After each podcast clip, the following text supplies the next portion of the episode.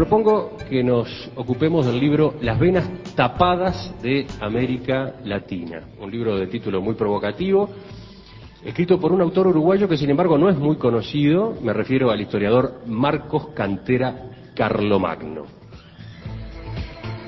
Varios de ustedes estaban entusiasmados con este libro, empecemos con Carlos.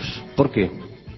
Bueno, yo creo que lo más importante que tiene el libro su contenido es muy bueno y está muy bien hecho, eso cuenta por supuesto, pero lo más importante, lo más llamativo que tiene este libro es que plantea, yo creo que por una de las primeras veces, la historia del continente y la historia del Uruguay como una historia cultural. Se cuentan decenas y decenas de hechos en el libro, pero ¿para qué se cuentan y se eligen esos hechos?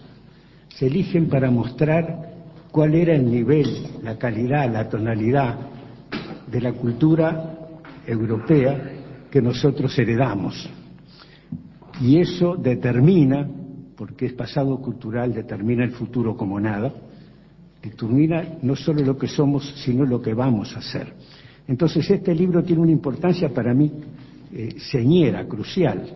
Es decir, cambia el enfoque. La historia puede ser política, puede ser militar, puede ser económica, puede ser biográfica, muchas, la, historia tiene muchas capas, pero una de ellas es la capa cultural y a mi entender esa es la que determina en buena medida todas las demás. Entonces este libro a mí me importó muchísimo. está muy bien hecho, es un hombre que sabe mucho. Un libro relativamente breve, por otra parte, ¿no? Son 120 páginas en total. Sí, sí, tiene muchas este, virtudes este, este ensayo, que es una tesis, y el, el autor está extraordinariamente raro porque nadie que yo con lo que he conversado acá conocen a, a Cantera Carlomagno, que fue un uruguayo exiliado que vivió muchos años en Italia, vivió muchos años en Suecia, hizo cosas muy raras y muy extraordinarias en su vida, todas vinculadas estrechamente a la actividad cultural, y se descuelga con este libro que para mi entender es un punto de referencia que va a durar mucho tiempo. Carmen, tú que eres profesora de historia, tú que te mueves en esta cancha justamente, para empezar, ¿conocías a Cantera Carlomagno? No, no, no, lo conocía. Este... ¿Y qué te dejó el libro ahora que el libro, el libro, el libro me gustó, me parece que está bien escrito, que está didácticamente escrito. Yo había elogiado el libro de Maggi y, de mi colega profesor de historia por una cosa que tenían que cada capítulo retomaba eh, el anterior y hace de muy fácil lectura este, el planteamiento que él hace para mí no constituye novedad, es el planteamiento normalmente que los profesores formados en el Instituto de Profesores manejamos. ¿Así? ¿Ah, es decir, hay, hay un origen cultural, como dice Mayen, fundamentalmente con gran peso religioso en ese momento, que tenía mucha importancia en la cultura, lo religio, el fenómeno religioso, entre el sur y el norte del mundo. Eh, en, el sur eh, predominó el catolicismo, en el norte predominaron las iglesias eh, protestantes, los hebreos, los, los musulmanes. Y, bueno, y la suerte ha sido distinta. Lo plantea Max Weber esto, y para mi gusto lo plantea, lo plantea muy bien. Entonces. Eh, Estamos hablando de que la suerte ha sido muy distinta. Eh, no solo desde el punto de vista religioso y cultural, estamos hablando del impacto de todo eso en el desarrollo económico. No, no, no, la relación que hace Max Weber y que en general enseñamos en nuestras clases es la influencia, el relacionamiento que pudo tener, este, que pudieron tener las distintas religiones eh, desde el punto de vista o vinculándolo al desarrollo económico. Es decir, eh, hay todo un planteamiento religioso que implica ¿eh? aguantarse ¿eh? Eh, en la tierra porque el premio va a venir después. Y hay otro planteamiento, entre otras cosas, ¿no? Lo estoy, lo estoy caricaturizando. Y hay otro planteamiento religioso, con sus matices, que dice que las señales que tú tenés de que fuiste elegido y que te vas a salvar, entre otras, es el éxito económico que esta es la versión protestante, digamos, del encare del mundo. Todos aquellos pueblos, todos aquellos países que tuvieron el empujón protestante desde el punto de vista cultural, buscaron, se preocuparon por buscar la, la, eh, la señal del éxito económico como una señal de salvación. Y, y bueno, y ese es uno de los componentes, no es el único que muestra que incluso yo que sé, hoy día hay varios estudios que muestran países parecidísimos al Uruguay, por ejemplo, desde el punto de vista de su población, de su tamaño, etcétera, Nueva Zelanda, este, eh, Dinamarca, eh, ¿por qué tuvieron un destino tan distinto? El peso de este eh, enfoque cultural, que además está muy bien planteado por Cantero, la actitud de los españoles frente a los judíos, frente a los árabes, es una actitud casi suicida, además de racista y además de otra cantidad de cosas más. Después de haber, después de haber eh, reseñado todo eso en el final, en el epílogo, él dice, en la España que descubrió y conquistó América, los valores culturales dominantes no eran favorables al desarrollo económico. Recordemos, por ejemplo, que identificando a un grupo religioso, los judíos, con las actividades motrices de la vida económica nacional, se estigmatizaron también dichas actividades consideradas judaizantes y por ende heréticas. Así se condenó no solo a un grupo de gente, sino que al mismo tiempo a un tipo de actividades económicas y a una visión de la vida económica favorable al crecimiento. Exactamente. Lo principal en aquella sociedad hispana del descubrimiento y la conquista era la pureza de sangre, la fe correcta y la unificación política y religiosa del reino, pero también el estatus, las apariencias, el honor personal y el prestigio social. En el fondo del listado recién se encontraban el trabajo fabril, la manufacturación, el comercio y la actividad financiera.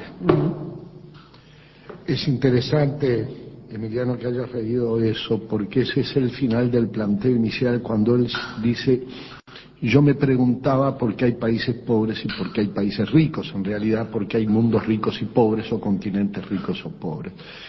Y me parece que él ha contado muchas cosas en poco espacio, con sencillez, encanto, pero con una gran profundidad. Eh, yo siempre la escucho a Carmen, escucho a Maggi, escucho a Rosenberg, escucho a todos, no se ponga ninguno celoso. Y siempre... Qué bueno que no, no, no, no, escuchen, escuchen, los escucho a ustedes aquí, es un privilegio. Ellos también que se sientan acá y que nos escuchan por radio. Y a mí siempre me gusta cuando el giro de ustedes, tuyo, Mauricio, Mayo, tuyo Carmen, es cuando se va a la raíz. Yo tengo una obsesión por encontrar la raíz siempre, algo que realmente remueva. Y este hombre dice, yo quería saber por qué ricos y pobres. Y a partir de allí él desarrolla este ensayo que busca dar una respuesta y encuentra que la respuesta no cae en el simplismo, que también tiene sus bases y sus razones, de que los ricos es por arte de magia y porque hubo una clase dominante y porque los pobres fueron oprimidos y no les dejaron desarrollar sus eh, inquietudes. Él dice muy claramente, la raíz está en lo cultural. Y a partir de ahí juega muy bien, tú leíste ese tramo, me pareció muy bueno, Emiliano, pero él dice que así como la España de aquel tiempo no privilegiaba lo económico y no iba a transmitir avances en ese aspecto, también el mundo que se descubre, el mundo, el que después fue México o fue Perú. Esa gente que vive ahí apostaba por su forma de vida, que no era ni mejor ni peor, porque no hay que criticarla, no a espacios de trabajo, progreso, eh, desarrollo económico, sino a otros aspectos. y él es, es, muy crítico también con los nativos. Dice, claro, tenían valores culturales que eran también claramente adversos al crecimiento económico. Por eso, con eso después hablamos, no estoy radicalmente en contra. No, pero Emiliano, yo lo que quería decir, dejando de lado lo que me merece un aspecto y otro, que él va a ese aspecto profundo, busca una raíz para explicar una realidad que muchas veces no sabemos de dónde viene. Sí, este, la verdad es que si nosotros nos paramos frente a la historia, uno dice pasó hace mucho tiempo, es un libro sobre el descubrimiento de América, años 1400 y pico, siglo XV, y nunca pensamos que el periodo colonial, el periodo de españoles que tenemos nosotros, abarca más de 300 años, y el periodo de la independencia abarca menos de 200. Así que todavía, a esta altura de la vida, nosotros tenemos dos tercios de realidad española colonial y un tercio de independencia. Cuando se plantea desde el punto de vista cultural, esto no es como pensar que somos de del tronco latino y por consiguiente el idioma era otra cosa y sucedió en, tantos siglos antes de Cristo. Esto es una cosa viva que sigue. España era un país tan primitivo, tan medieval y tan absurdo en su ordenación de valores que se salteó, por ejemplo, el siglo de las luces. Nosotros empezamos nuestro proceso eh, independientista en 1810 con la, con la Junta de Mayo y en, en, la, en Provincias Unidas del Río de la Plata, las ideas del siglo de las luces, que fueron la gran revolución para los tiempos modernos, que cambiaron todo, una cosa tan importante como el Renacimiento fue lo que pasó con las revoluciones de Estados Unidos y de Francia, que las dos revoluciones republicanas, terminaron con una manera aristocrática de vivir y con una manera este, apegada a las imposiciones tradicionales, autoritarias. Hubo un renacimiento muy importante, se rompió de nuevo la cultura. Y España no lo registró. Después sucede que tampoco cuando llega mediados del siglo XIX, estas tierras registran la revolución industrial. Todos los países adelantados tienen revolución industrial y Latinoamérica no tiene.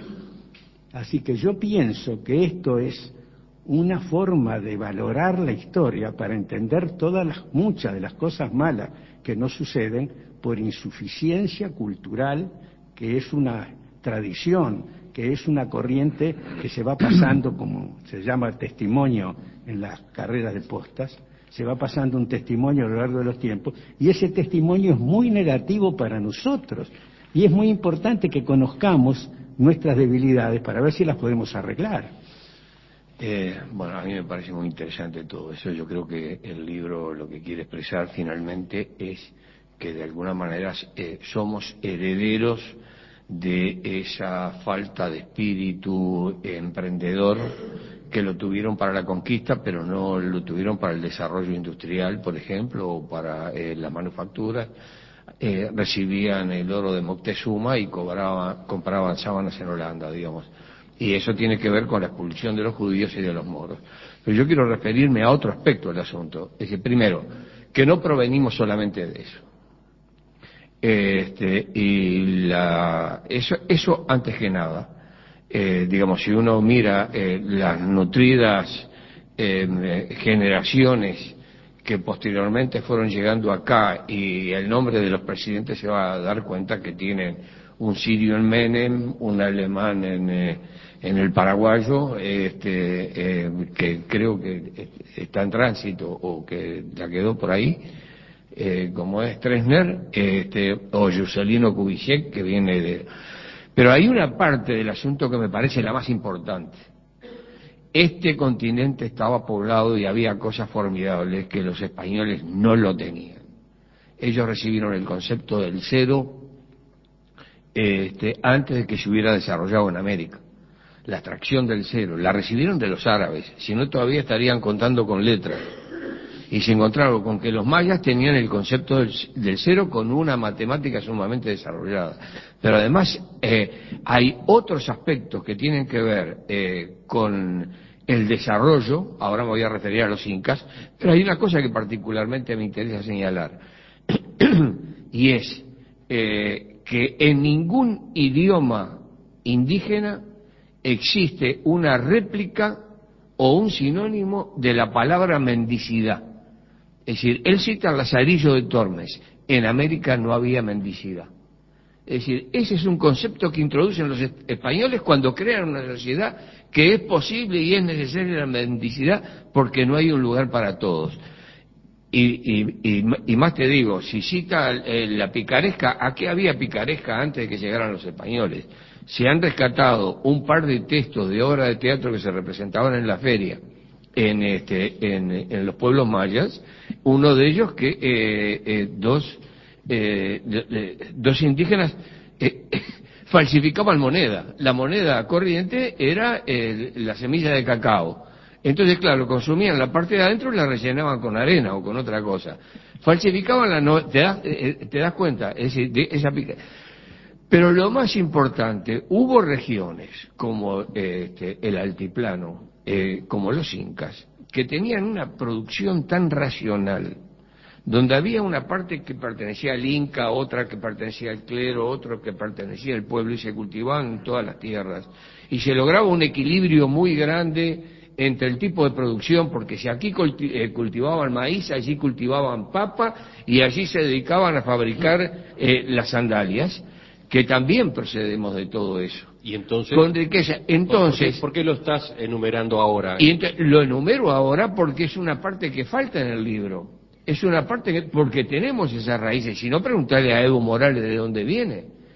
Este, o, a, o a Cautemo, o a Lázaro Cárdenas de dónde viene este, o a Benito Juárez, de donde viene. Es decir, que la presencia indígena se ha mantenido subyacente al punto de que a propósito de la conquista, las comunidades eh, peruanas, cuando celebran un día donde se vuelve a repetir el desembarco y la lucha de Pizarro contra Atahualpa. Es decir, lo desarrollan, eh, pero finalmente logran algo que no lograron en el momento preciso y es que el que gana es Atahualpa y no Pizarro. La, actitud del imperio español, y, dejo todo el dramatismo sentimental de lado, ¿ah? fue económicamente, fue absolutamente depredatoria. Esa organización que está señalando Mauricio, por ejemplo, entre los incas, también había islotes de organización de ese tipo entre los aztecas distintos, por ejemplo, y los mayas, la depredaron, la reventaron, la, la, así como se llevaron el oro, ¿ah? sin ningún tipo de preocupación reproductora, incluso del oro o de los metales. Profesora, ¿me deja terminar la frase? Reventó, eso está y Yo, señorita. Eh, no, quería cerrar, quería cerrar con esto, con eh, la clave de todo el operativo de la conquista de América está en el primer diario de Colón que rescata a Bartolomé de las Casas, donde señala en determinado momento que se le ve que son muy fornidos que andan desnudos, que no tienen más armas que palos y macanas y que son fácilmente conquistables y que pueden ser de gran utilidad para, eh, eh, para el reino. A partir de ahí, eso lo encuentra en una isla, a los 20, a los 20 años de esa frase, de los dos millones y medio de indígenas que había en las islas del Caribe, no quedó uno. Yo creo que además, este, la influencia o las características culturales de América, en lo que yo pude estudiar de cerca, que no son ni los aztecas ni los indios, que tengo las nociones generales y no, no, trabajé años en eso, pero en esto que voy a contar sí que trabajé años, había una gran diferencia desde el punto de vista humanístico entre las culturas nativas de esta zona del Río de la Plata y la cultura española. Yo lo he repetido muchas veces esto empieza porque los españoles eran capaces de tener esclavos y los, las tribus charrúas y minuanas que cubrían nuestro territorio no tenían esclavos. Sigue porque la relación de los habitantes, de los españoles, habitantes de esta zona, era una relación laboral parecida a la que tenemos ahora, donde unos dependen de otros, y los charrúas no tenían dependencia, los minuanes tampoco, no tenían dependencia laboral, ninguno le podía indicar al otro el horario, en el cual tenía que trabajar. Está, se cuenta, lo cuenta muy bien, este, y, este, y está la, anécdota del cacique que quiere saber qué es lo que pasa entre estos tipos que, que viven en las estancias y viven tan, tan preocupados y tan trabajadores para poder sobrevivir, y se conchaba de, de peón. Y cuando vuelve, seis meses después, dice, pero ustedes pueden creer que trabajan nada más que para comer. ¿No? Y ninguno de ellos trabajaba, salían a cazar una vaca y no hacían otra cosa. ¿no? ¿Por qué, porque, la, porque la relación laboral, Marx lo dice bien, enajena. Es decir, la, relación laboral hace que unos pierdan su manera natural de vivir en función de su manera natural de sobrevivir. ¿no? Y eso no lo tenían los indios. Es decir, cuando yo he comparado la cultura humanística de los charrúas con la cultura humanística de los españoles, compruebo que era superior, muy inferior desde el punto de vista tecnológico y muy superior desde el punto de vista humanístico. Los españoles tenían rejas y tenían que cerrar la puerta de noche para poder dormir, si no los mataban o los robaban. Y ellos se tendían naturalmente porque vivían en una sociedad fraternal. Es superior desde el punto de vista humano. Vos siempre te me adelantás, ¿viste? Entonces, claro, estoy de acuerdo. Pero no quería contar dos, dos cosas pequeñas que, eh, que son muy lindas y que están en otras raíces. En, en los pueblos del Yucatán, en los pueblos eh, mayas, eh, no se trancaban las puertas. Entonces utilizaban una palabra en su idioma, no sé si era el náhuatl, eh, que creo que sí, este, donde eh, expresaba, designaban a los españoles como esos que trancan su puerta para permanecer en sus casas. Pero la otra cosa tiene que ver con nosotros. Este, el cacique Polidoro le dice a Rivera cuando lo de si puedes, este, mirá eh, frutos matando amigos, la luna te hará, arrepentir. Mi referencia es a la luna y a los charrúas, no a Rivera. Este, y, eh, y entonces, pero en, en, otro pasaje un sargento que vivió con los charrúas le pregunta, los, los charrúas no adoraban al sol, adoraban a la luna, y le preguntan en una oportunidad por qué a la luna, y le contesta, el sol ve, siempre anda por el mismo caminito. Entonces, en cambio la luna aparece por aquí, por allá, aparece de día, es más libre. Pero estos ejemplos que ambos han mencionado, Mauricio, Carlos, a cuento de qué vienen, eh, a, propósito de la tesis del libro, ¿qué, ¿qué implican? El libro es un libro cultural cuya tesis es lo que le pasa a, América Latina en su situación de inferiorización, en su situación peor que la del resto del mundo occidental, se debe a la herencia de una cultura mal, mal entendida y muy insuficiente.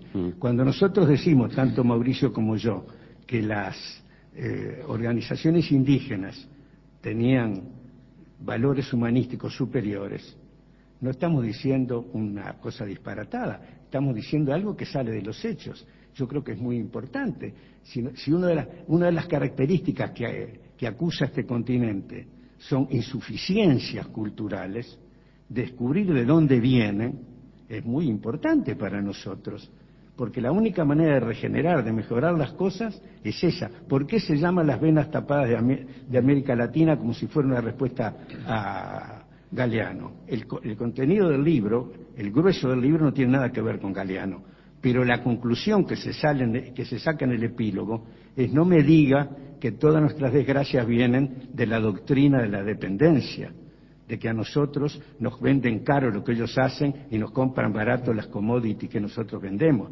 No me diga que es así, que nos sacan por las venas nuestra sangre, porque hay otro factor que es muy importante. Pertenecemos a una cultura de menor grandeza, de menor importancia, de menor inteligencia.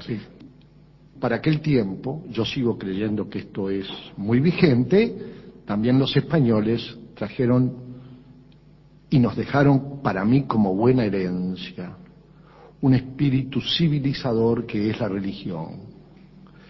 Ellos, a través de los jesuitas, incorporaron un espacio que era la religión católica. Sé que es polémico lo que yo digo, pero también hay que ver que cuando se va a conquistar, a civilizar, es muy importante las cosas que se dejan en el plano de las ideas, de las letras y del pensamiento. No en vano, Emiliano, a 40 años de descubrirse América, habían cuatro universidades que era muchísimo para el espacio recién encontrado.